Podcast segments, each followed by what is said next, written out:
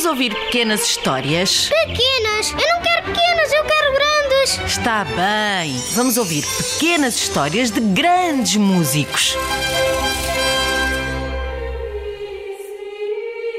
Aos oito anos, Johann Sebastian Bach entrou na escola de um antigo mosteiro dominicano e aí estudou Religião, gramática, história, aritmética, lógica, filosofia, latim, grego, hébreo retórica e, claro, música.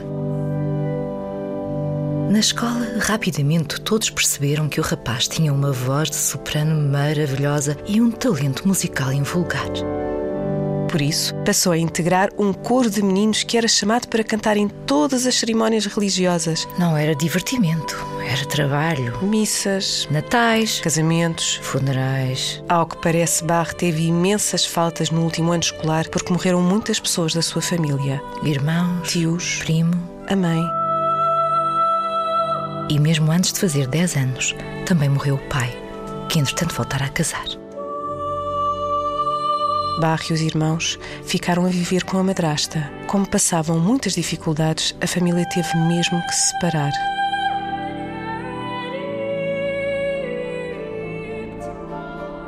Os mais novos, Johann Jakob e Johann Sebastian, foram viver para uma cidade vizinha, para a casa do irmão mais velho, de 24 anos, ele próprio também organista.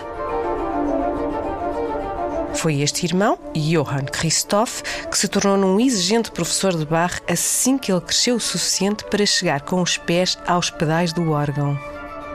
O entusiasmo de Bach pela música era de tal ordem que à noite, às escondidas, enquanto todos dormiam, ele se levantava e copiava. À luz das velas, e quando se acabavam as velas, apenas à luz do luar, Páginas e páginas de partituras de obras escritas por grandes compositores que ele adorava.